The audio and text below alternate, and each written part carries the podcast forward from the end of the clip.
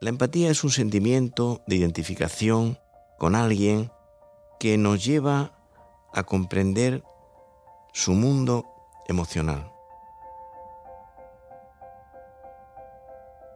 Es curioso porque estaba yo revisando hace poco tres diccionarios antiguos de hace 30 o más años, uno el de María Moliner, que es muy conocido, y otro de García de Diego, en donde no aparece la palabra empatía, es decir, que es un concepto nuevo, sí aparece lógicamente en el diccionario de la Real Academia Española, en la penúltima y en la última edición. Hoy está muy de moda esta palabra. Mm, se podría decir que hay dos o tres palabras que han entrado en la circulación psicológica con una enorme fuerza. Esta es una, otra sería autoestima, también es de cuño reciente. ¿Qué es la empatía? Hay dos palabras que se parecen en el lenguaje corriente que son entender y comprender. Entender significa tender hacia, es ir hacia una persona y acercarse a ella y mirarla y escucharla y oírle lo que le pasa. Comprender es algo más. Comprender viene, comprender en latín significa abrazar.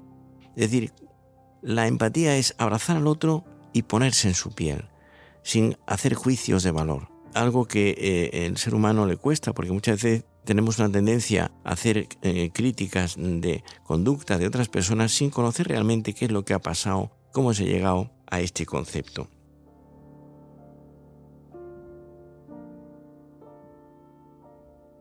La empatía es fundamental en la vida y significa una capacidad afectiva desarrollada y trabajada.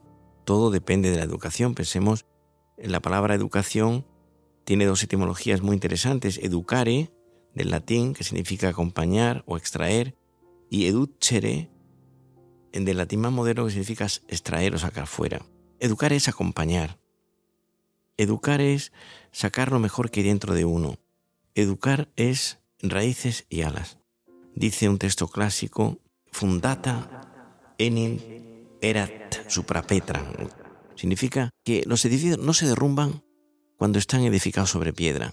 Y los edificios se vienen abajo cuando están edificados sobre arena, son volátiles, son flacos, no tienen estructuras sólidas. ¿no? Bien, una de las cosas más importantes en esta vida es cultivar la empatía, que es la capacidad para estar cerca de otra persona y ponerse a su lado.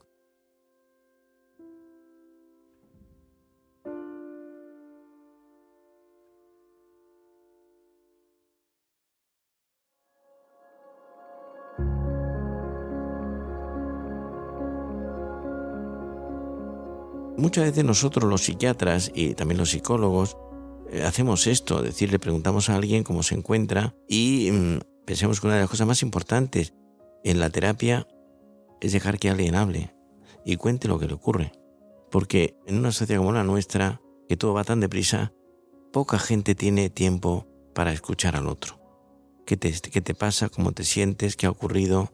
Cuéntame con detalle, ¿no?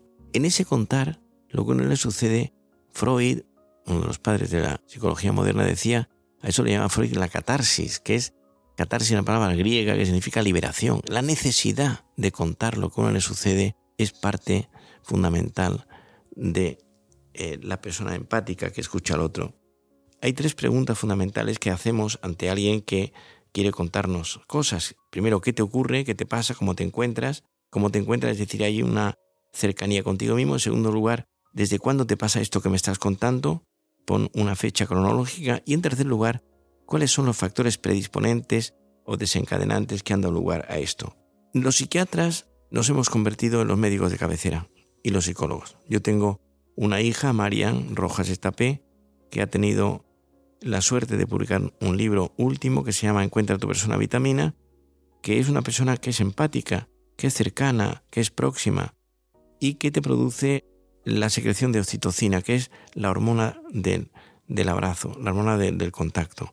A diferencia de las personas tóxicas, que son personas que te dicen justamente lo contrario, lo más duro, la descalificación, la crítica velada, clara o enmascarada, y que son personas que producen la secreción de cortisol, que es la hormona de la excitación y del estado de alerta. Por lo tanto, este punto me parece importante. Voy a decir algunas estrategias para avanzar en este sentido. La primera estrategia para ayudar a una persona teniendo empatía es enseñarle a que tenga justeza de juicio, es decir, la capacidad para valorar las cosas que le han pasado en una cierta justa medida. En segundo lugar, la segunda estrategia para ayudar a una persona es enseñarle a dedramatizar, es decir, no convertir problemas reales, problemas auténticos, en cosas extraordinariamente grandes. Tercera estrategia, una persona que tiene empatía enseña a otra que tenga perspectiva, visión larga de la jugada. En inglés se dice long term vision,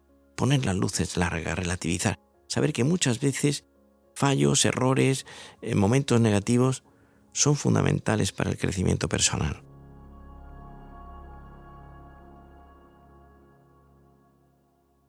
Veo mucha gente que tiene una visión corta, una visión de como tienen los, los cerdos, es un animal que no levanta la mirada, que mira hacia el suelo. Entonces, esta capacidad me parece también muy importante. La cuarta estrategia es enseñarle a alguien a que no se dé por vencido.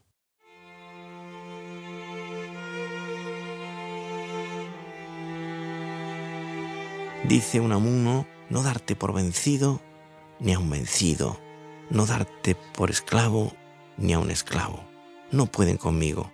Dice Camilo José Cela, el que resiste gana. Yo lo digo fuerte en la adversidad, fuerte en la adversidad. Y quinta estrategia, la empatía es una de las manifestaciones más claras de tener buena inteligencia emocional, que es la captación de la realidad en su conjunto. No me quedo solamente con la persona que tengo delante, dice Ortega y Gasset, el padre del pensamiento español del siglo XX. Yo soy yo en mi circunstancia que seamos capaces de captar el entorno de la gente que nos rodea. Eso es empatía. La empatía es el secreto escondido en el archivo de los sentimientos. Si lo extraes, ves de otro modo. Saber amar es saber mirar.